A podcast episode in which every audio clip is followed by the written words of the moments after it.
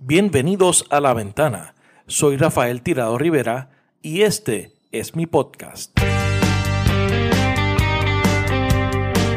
Trataremos de darle sentido a las noticias de la semana, hablaremos con datos y miraremos a Puerto Rico y el mundo desde una ventana diferente. Bienvenidos al episodio número 7 de La Ventana. Como de costumbre, mi nombre es Rafael Tirado Rivera. Gracias a todos siempre por la sintonía. En el episodio de hoy dialogamos con Raúl Figueroa. Raúl es demógrafo y con él vamos a hablar eh, sobre el más reciente estudio de la Universidad de Harvard sobre el tema de las muertes eh, relacionadas al huracán María. Ese estudio eh, ha creado controversia durante esta semana ya que pone un número a las muertes relacionadas al huracán María el número que ofrece el estudio es de 4.645 muertes. Este estudio, como hablamos con nuestro invitado, obviamente no es concluyente. Hay que esperar al estudio que está eh, haciendo la Universidad de George Washington, que es el estudio comisionado por el gobierno de Puerto Rico, porque ellos tienen acceso a una data y a información de primera mano que de la cual eh, Harvard no tuvo acceso y yo creo que va a ser determinante en ver el, número eh, exacto de muertes. Lo que confirma este estudio es algo que se que todos sabíamos que era que los números del gobierno no eran los números correctos. Pesquera, el secretario Pesquera, había dicho desde el principio que habían habían certificado 64 muertes relacionadas directamente a los sucesos del huracán María y a la tragedia. Y eso definitivamente no son 64, son mucho más que 64 muertes. Eh, yo creo que en, algún número entre, tal parece, entre los 1.500 y 2.000 eh, fallecidos por causas eh, directas del huracán.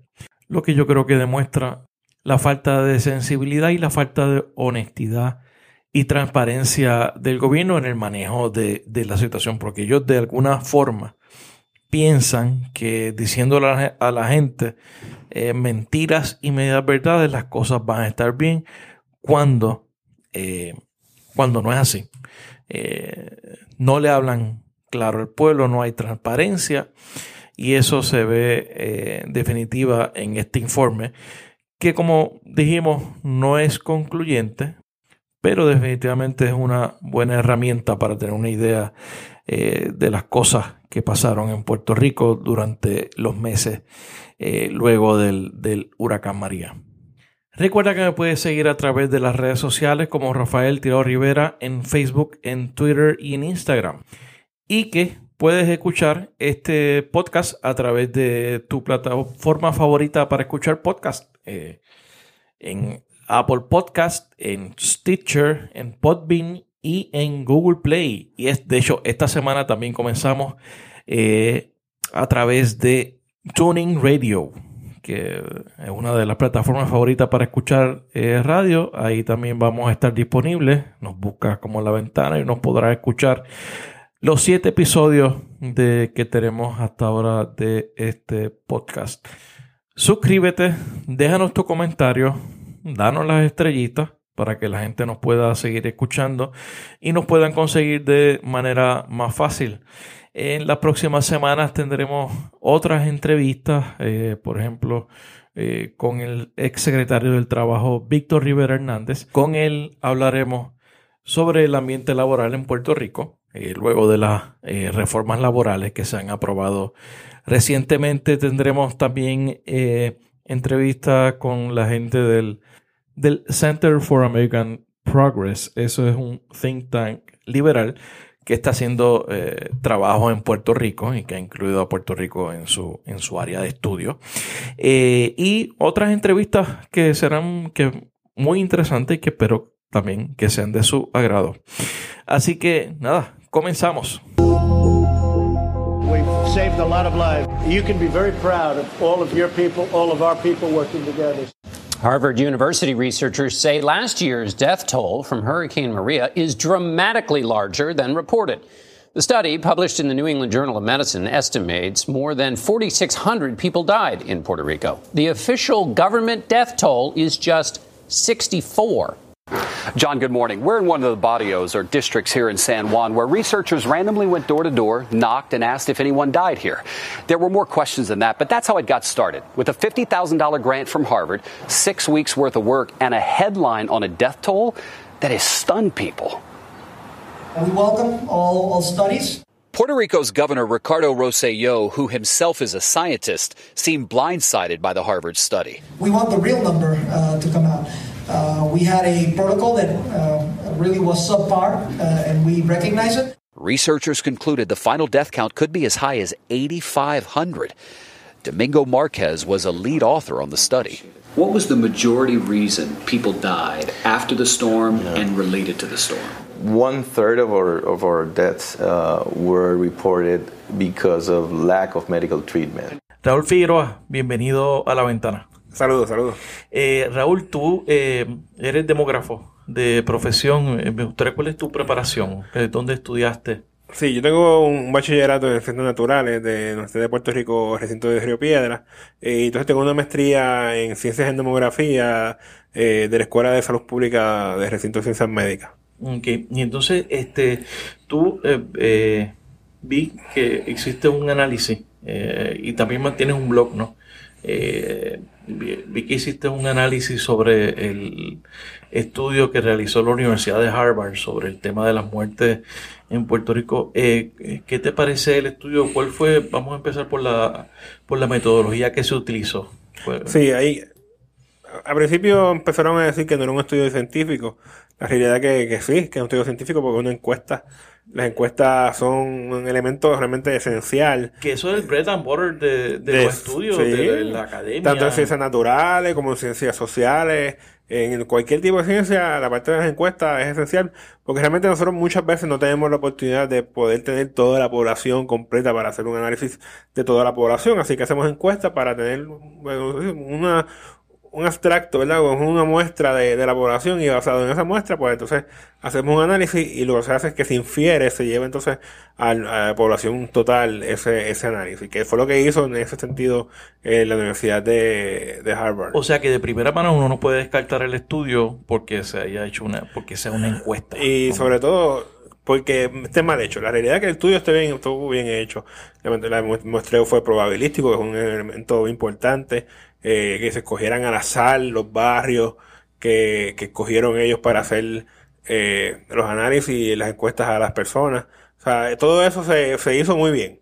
Eh, pero también yo entiendo que es importante que las personas entiendan cómo se analiza los resultados de una encuesta. Los resultados de encuesta no se pueden analizar igual eh, que los resultados de un censo donde se coja todo el mundo o cualquier eh, base de datos que tenga toda la población total, sino que hay que entender que hay un cierto error eh, inherente de porque, porque no se entrevistó a toda la población, se entrevistó solamente un grupo pequeño de la población. Del universo hay una representación, al contrario de un censo que es tratar de tomar el universo, todo el universo posible. Entonces, eh, eh, ¿cómo fue la metodología que ellos utilizaron? Ellos eh, hicieron esa encuesta, escogieron... Ellos escogieron hogares, escogieron sobre 3.000 hogares. Ellos lo que hicieron fue que ellos dividieron a Puerto Rico como en áreas basado en cuán distante estaban eh, esa área eh, de un área metropolitana o un área donde haya mucha población. Eh, y ellos querían entonces escoger de todas, asegurarse que hubiese representación de todas las áreas.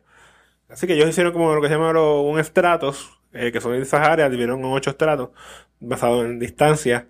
Eh, y de ahí entonces escogieron unos barrios particulares, entiendo que eran, eh, que hubo una cierta cantidad de barrios, no me muy bien. Y de ahí dentro del barrio, pues entonces escogían 35 viviendas en cada uno de los barrios que escogían. Y los barrios se escogían al azar de entre todos los barrios de, esa, de esas áreas.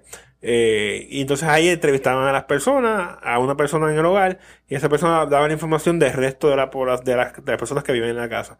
Si en la casa vivían tres personas, pues esa persona hablaba de las tres personas que vivían en la casa, de ella y de las otras dos personas. Y se le preguntó muchas cosas. Eh, eh, se ha enfocado mucho en la parte, lo que es el exceso de la muerte, que es el número de 4.645 que tenemos.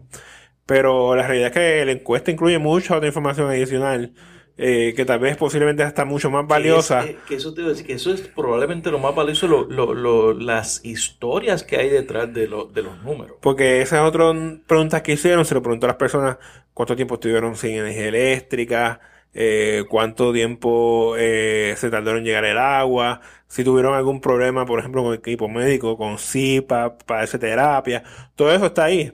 Y eso incluye a muchas más personas, porque realmente cuando la pregunta de mortalidad se le pregunta si falleció alguien en el hogar, ellos encontraron solamente 56 muertes entre todo el año, 38 después, y 38 fueron después del evento. Eh, pero para el resto de la población, que fueron nueve mil y pico, tenemos más información que ahí, entonces entiendo yo que es un poco más robusto lo que se puede sacar. Eh, así que eso, eso es un estudio bien hecho. Eh, se ha enfocado mucho en esa área un estimado, pero la gente está tomando ese estimado como si eso fuese una cifra eh, de muertes y diciendo que ese es el número. Y realmente ese no necesariamente no es el... No es que murieron 4.645 personas. ¿Cómo es que ellos llegan a ese número? ¿Qué es lo que refleja ese número? Cuando tú haces una encuesta, tú haces un análisis eh, y tú calculas que se llama el, el estimado puntual, que es el estimado que tú entiendes que es el más el, número que te da, por ejemplo, si haces una encuesta política y te dice candidato A, pues sacó 45% de los votos, ¿verdad? Y ese es tu estimado puntual, te dio el número cuando taburaste. Pero como tu encuesta es eso, es una encuesta y no cogiste a toda la población, pues tú tienes lo que te llama el margen de error. Eh, y tu número va a estar entre medio de un margen de error, que son dos puntos, uno más pequeño, uno más grande, que tú vas a decir, mira, yo tengo este es mi número, pero entiendo que, entiendo que ese número está con un 95% de confiabilidad entre este número y el, número real, entre la población total, debe estar entre este número y este, este número. Eh, y el 95% de las veces, si yo repito este, este, este experimento, esta encuesta que hicieron el caso de ellos, y ellos dicen, mira, si yo repito esta encuesta, les repito mil veces, por ejemplo, pues yo entiendo que 950 veces vamos a encontrar que va a estar el número entre 800 y 8000, que fue el número más o menos más error que dieron ellos.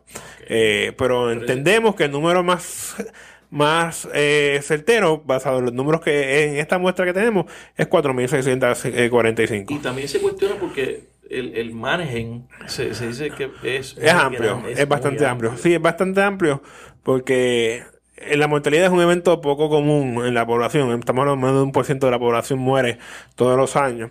Así que mientras más pequeño, más... más eh, Estamos hablando de cerca de 30 eh, Están 20, 28 mil, realmente los últimos años han sido 29 mil y 30 y pico de mil muertes. Eh, el 2017 fueron 31 mil. Eh, Lo que tenemos hasta ahora preliminar, bastante, el número es bastante cerca de 31 mil muertes. Eh, que no está tan lejos de lo que es normalmente. Eh, lo que se, lo que esperaríamos para un año. Así que, tenemos esos dos márgenes y es un margen de amplio porque realmente es un número pequeño. Estamos hablando que ellos es 38 muertes. O sea, ellos en el periodo del 2016, de, de, septiembre de 2020 a diciembre 31, que es lo que ellos cubrieron en el estudio, en el 2016, en ese año, hubo un poco más de 8.000 muertes en Puerto Rico. Al ellos decir que hoy hay un exceso de muerte de 4.600, están diciendo que realmente, que entonces en 2017 el estimado de ellos es que hubo un poco más de 13.000 muertes. Eh, eso están diciendo ellos prácticamente. O sea que de 38 muertes están generalizando que llegó a 13.000. Por eso que tú entiendes. Y entonces ahí es que tú ves que entonces el margen de error es bastante amplio, porque es un número bien pequeño de muertes que ellos pudieron eh, conseguir en esa en esa casa, así que por eso que el margen de error es tan amplio en ese sentido. Y entonces hay otro, eh, otro, otro proyecto, otro estudio que se realizó anteriormente también. Este, ¿Cuál fue la diferencia entre este de Harvard y el otro? Eh, tú tienes la sí, el primero que se salió, que fue en noviembre del año, el año pasado, eh, lo sacó Alexi, Alexi Santos, un demógrafo de Penn State, que está trabajando en la Universidad de Penn State. Pues lo que él hizo fue que él pudo conseguir eh, en aquel momento, en aquel momento ninguno prácticamente en Puerto Rico las comunicaciones todavía estaban bien malas, eh, pero él pudo conseguir de, Estados Unidos que le enviaran las muertes que habían preliminarmente hasta esa fecha de, de septiembre del evento hasta noviembre, que hasta octubre, que fue los datos que él analizó. Utilizando los Utilizando los datos del de, de registro demográfico, que son las muertes. En caso de Puerto Rico, el registro demográfico es de, los de los mejores a nivel mundial y, y prácticamente se recoge casi el 100% de, la, de las defunciones. Eso bien es bueno poco. saberlo, que eso es un Claro. dato que está ahí. Así que era algo bastante sencillo, que, que obviamente, eh, y en, en cierto sentido más certero de lo que puede hacer Harvard, siempre y cuando pues los números estén bastante eh, actualizados y bastante completos en ese sentido. Y él determinó que fueron como 1200 en ese periodo de, mil- no, fue un poquito menos, eh, eran como casi más de 500 en ese sentido cuando empezó eh, en ese momento dado. Después lo actualizó y, y subió un poco más. Eh, pero en ese momento eran sobre 500 muertes en un mes prácticamente lo que había pasado. Eh, así que, y ahí más o menos ya empezamos a ver un montón, pero realmente no son 64, son muchos más. Eh, porque si lo tradicional es que tenemos esta cantidad de muertes, cuando tú ves un aumento tan drástico en muertes, eh, ya hay algo que, que no, no es normal, ¿entiendes? Y, eh, hay un evento. Hay un evento, entonces, y de casualidad. Coincide con el evento, pues ahí realmente es bien poco probable que no esté relacionado a ese, a ese evento, que ese aumento de muerte que ocurrió, pues no esté relacionado al evento. Así que asumimos que esa mayoría de las muertes que ocurrieron en adición a, la- a las que ocurrieron en el 2016, eh, que lo, llaman exceso de muerte, pues se relacionó entonces al, al evento. Y entonces, y no son este tampoco, pueden ser muertes aleatorias. Hay una eh, definición dentro del CS que, se- que, que es la que te dice eh, las muertes por desastres naturales tienen que cumplir con los, Sí. con los requisitos, Unos criterios. unos sí, criterios. sí. Y entonces, y se cumple con esos criterios dentro de ese. Pues esas son las estudio. 64 muertes que el gobierno está asumiendo que cumplen con los criterios que ellos tienen. Eh, el problema es que para esa, mayoría de esas muertes que están hablando son muertes más tipo más directamente achacadas al, al evento.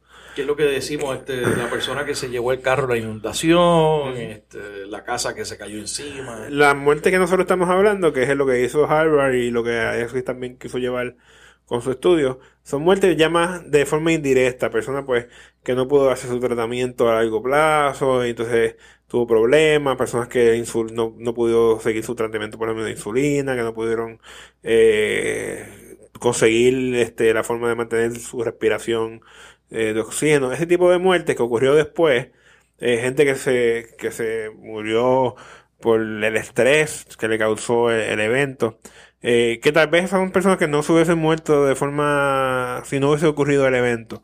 Y entonces se van a reflejar entonces en que murieron muchas más personas de lo que por lo normal ocurren. Y entonces el estudio que está haciendo, que está pagando George Washington, se supone que entonces y trata de identificar cuántas de las muertes excepcionales son realmente relacionadas al huracán. Ok. Que se- que- que- y ellos van a tener obviamente acceso a información que la gente de, de estudio de Harvard ni, ni el- No, sí, ni no el- tuvieron, sí, que por ejemplo, más acceso directo a certificados de defunción, a, a todo lo que Harvard no pudo tener en ese momento. médico, médico, creo- ellos- A récord médico, agente funerario, toda esa información ellos van a tener. y eso y, y, este, eh, y qué otra metodología ellos iban a utilizar. Se supone que ellos hagan, eh, visiten eh, los hospitales y verifiquen los expedientes médicos, hagan entrevistas a familiares, hagan entrevistas a los agentes funerarios. Eh, es un trabajo mucho más amplio, por eso es que se tarda más tiempo. Eh, pero es Es importante que sea costoso. En Puerto Rico no hay Eh, nadie que, que pudiera Lo hacer pudiese ese hacer, claro, es un trabajo que lo pudo haber hecho el recinto de ciencias médicas, pero ellos querían un, como una entidad que fuese independiente, según ellos. Eh, por eso es que ellos contrataron a, a la Universidad de George Washington. Pero es un trabajo que toma, toma más tiempo, es un trabajo más costoso. Que perdimos, eso sí, perdimos mucho tiempo, eh, porque se pudo haber hecho mucho antes. Claro. Sea, se pudo haber hecho, no tuvimos que esperar a después de febrero, que fue lo que Yo anunciaron se hacerlo. perdió mucho tiempo en la controversia, La sobre, controversia. sobre los números, Sí. so- sobre los 64 muertes. O sea, yo creo que el, el gobierno manejó eh, esa crisis de una manera horrenda. Sí. No es que pusieron a una persona que yo entiendo que es una persona insensible a, manejar ese asunto, que es el señor Héctor Pesquera. Exacto. O sea, que realmente eso eh, fue un error. Primero ponerlo ahí a dar la cara y segundo después tratar de pensar que era capaz de hacer un estudio, que fue lo primera, la otra etapa que trataron de hacer, eh, que fue como de, este es el este, segundo, ajá. la- esta es la segunda revisión. Sí, que se supone que ellos iban a hacer una revisión, no la hicieron, entonces ahí fue que contrataron a la universidad. Eh, así que eso fue de los errores que han, que han cometido el, el- el gobierno en ese sentido. Hasta cierto punto ellos han como que admitido que son mucho más, pero no se han podido tirar a decir, mira, realmente eh, es tanto o va de tanto a tanto, porque todavía hasta que ellos quieren esperar a que salga el informe de George Washington para Claro. prácticamente decir lo inevitable, que fueron mucho más que lo que originalmente habían dicho. Que, eh, que eso es algo que es sin duda. Sí, eso sin duda. Sin duda son mucho más Eso, 64. eh, ese- ese- Eh, por donde tú ves los números. Yo entiendo que debe estar entre. Posiblemente cuando veamos al final debe estar sobre entre 1500 y 2000 el número de muertes eh, relacionados sobre todo indirectamente a- al huracán. Eh, cosas que se pudieron posiblemente haber prevenido. Lo importante es ahora aprender de esos errores y buscar la forma de que no se vuelva a repetir. Eh, que el gobierno, yo espero que el trabajo de George Washington apunte eso, porque la idea del trabajo de George Washington es que ellos vayan en detalle y puedan identificar, mira, en este hospital ocurrió tal cosa, falló tal, no llegó la, después de esas 16 días dejó de llegar el, el diésel y por eso no pudieron seguir atendiendo pacientes, o los pacientes que estuvieron se murieron por esta razón. Ese es el tipo de... completa de, Ese es el tipo de cosas que tuvo que haga la universidad. Y eso toma un poco más de tiempo y, y entonces eso, pero el gobierno no ha podido comunicar ese tipo de cosas. No ha podido comunicar eh, la dificultad que lleva realmente poder determinar un número real. Eh, y eso, pues realmente, pues las personas realmente lo que se sienten, yo entiendo yo, que se han sentido engañadas un poco con el gobierno. Eh, pero tener mucho cuidado entonces con este tipo de estudio como el de Harvard, que sí es un estudio científico, pero tiene un margen de error bien amplio y no se puede tomar ese 4.645 como un valor eh, dado que confirme nada, porque realmente no es un estimado. A ti, este, como demógrafo, ¿qué, qué te dice, qué te dicen los resultados, eh, los números? O sea, ¿cómo te hablan a ti? ¿Los números del estudio de Harvard o De- de...? de- entre los dos, de, de por lo menos de, Harvard, Sí, de- sí. o sea, la información que, que, que tú has tenido. Sí, ahora mismo no hay mucha información eh, en cuanto a lo que yo he visto. Eh, yo pues yo puedo conseguir algunos datos de, de más actualizados del registro demográfico, no todos, eh, no todos los meses, pero pude eh, algunos datos. Entiendo yo que va a estar entre 1500 y 2000, como te dije, finalmente la, la cifra de, de ese exceso.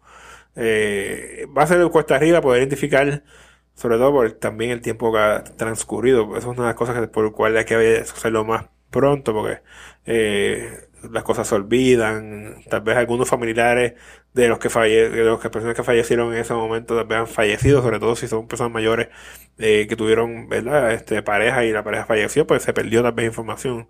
Eh, por eso es importante hacerlo lo más pronto posible. Debe estar entre esos, entre esos dos números eh, y eventualmente pues el gobierno va a tener que salir y dar la cara y decir, mira, realmente fueron tantos, fueron mucho más de los 64, fueron sobre mil, eh, y van a tener que decirlo y admitir que, que eso fue lo que, lo que ocurrió. Y pero tienen también que en ese momento dar la- eh, decir, mira, esto fue lo que encontramos y estos son los procesos que vamos a hacer para mejorar los protocolos y mejorar la comunicación. Ese tipo de cosas lo que el gobierno va a tener que hacer eh, una vez admita pues que, pues, que no fueron 64, que fueron muchos más, fueron miles, miles, posiblemente miles. Eh, eh, y que entonces pues se, se dé ese número. Que la persona lo crean, pues eso es difícil porque ya muchos se han casado con el 4600, lo cual es una pena sí. porque realmente no es un valor que yo como demógrafo yo entiendo que no es un valor real que, que, que realmente ocurra. Eh, yo me imagino que eventualmente tal vez la misma Universidad de Harvard va a decir, mira, este fue el estimado, pero cuando se analizaron los, los expedientes de, de funciones, pues este, esto fue lo que vimos. Claro. ¿Habremos aprendido algo de esta experiencia? Yo entiendo que sí, aquí todo el mundo ha aprendido eh, tanto de, del evento como después. Eh, el gobierno debe haber aprendido una lección importante. Eh, la población tiene que haber aprendido una lección importante también en este sentido. eh, para futuros eventos nosotros prepararnos un poco mejor. Y sobre todo, y sobre el uso de las estadísticas. Y el uso de la estadística, yo espero. Eh, todavía hay un poco, cada cual está, usa, uno de los problemas de las estadísticas. Y uno de los problemas es que las estadísticas sean como son, porque es una ciencia que no muchas veces no son exactas. Y cuando entramos en encuestas, y se, ha visto en la política, por ejemplo, cuando hablas una encuesta política, si es un margen de error, y si el número está cercano uno a otro, pues aquel dice que está cerca, pero el otro dice que está adelante. Eh, y ahí entonces que vemos que, que cada cual puede usarlo para diferentes propósitos, dependiendo de cómo, cómo lo vea, y la gráfica la manipulan y ese tipo de cosas. Yo espero que realmente aprendamos un poquito sobre esto, que realmente empecemos a ver la seriedad, eh, y es un, en, en caso de, yo como demógrafo, para mí es muy interesante que se que el ejercicio de que se intente estimar la muerte eh, utilizando una encuesta, eso es algo que nunca Sí, se había hecho en Puerto que Rico. Está viendo que eso no se había hecho No nunca. sé en Puerto Rico, porque realmente en caso de Puerto Rico, como tenemos registro demográfico, no tenemos la necesidad. Pero es algo interesante que si hay un evento como este y tal vez queremos hacer algo más rápido, pues tal vez se puede usar ese tipo de para tener un estimado. Raúl, este, tú mantienes un blog sobre temas de demografía. ¿Dónde lo conseguimos? Sí, el, el blog es, eh, es demografiapr.com. Eh, ahí pues está, yo hablo eh, de diferentes, escribo sobre diferentes temas demográficos. Eh, también tengo documentos, también libros que están gratuitamente ahí y diferentes libros, este, documentos, presentaciones que yo doy cada vez, las, las pongo ahí también para que la gente las pueda ver eh, con diferentes datos. Eh, en los próximos meses voy a estar añadiendo una sección de datos per se eh, de datos demográficos porque eh, a mucha gente se hace difícil también Sí, conseguir eh, los datos. es mu- no, no es Eh, fácil conseguir. y dado que yo no sé qué va a pasar con el Instituto de Estadística, pues, pues yo quiero entonces poner una sección con datos demográficos que la gente pueda ir y buscar que si la mediana edad del municipio tal es cual, pues puedan ir a esa área y buscar esa Y información. también tienes, eh, hay un análisis sobre la, la- el trabajo de Harvard, eh, que por ahí es que te encontré. Sí, ahí eh, está. lo primero que van a encontrar si entran estos días va a ser el, el análisis de Harvard y diferentes análisis que, que se hace a diferentes estudios que hay eh, también. Y también tengo una sesión eh, que es sobre videos, sobre todo de, de programación en R y eso. También van a estar disponibles ahí. Pero sí, el, el- el- yo hice el análisis de Harvard, miré, leí el documento, eh, iba a saber mi conocimiento, pues yo dije, mira, realmente esto es lo que hay, es un buen ejercicio, eh, pero hay otras formas, lo que yo estoy- mi punto es, no son 64, son muchos más, yo quiero llevar ese punto. Sí, yo creo que eso está Que es un instrumento que es científico, pero que hay otra forma más de poder tener un estimado, por lo menos para ese punto, más certero que, que lo que es una encu- esa encuesta. Pues ese, ese artículo lo voy a poner tan pronto suba el podcast, va a estar en mi cuenta de Twitter, en arroba de retirado, para que todos lo, lo puedan escuchar y, te, y también te busques a ti en Twitter. ¿Cuál es tu...? Sí, en Twitter es eh, RA Figueroa. Eh, Rafa Figueroa. RA Figueroa me puede conseguir en Twitter, Raúl, gracias por estar en la ventana. claro. Gracias por escuchar este episodio de La Ventana. Sígueme en las redes sociales, búscame como Rafael Tirado Rivera en Facebook, en Twitter, en Instagram. La Ventana es una producción de Change Lab Media para Rafael Tirado Rivera. Hasta la próxima.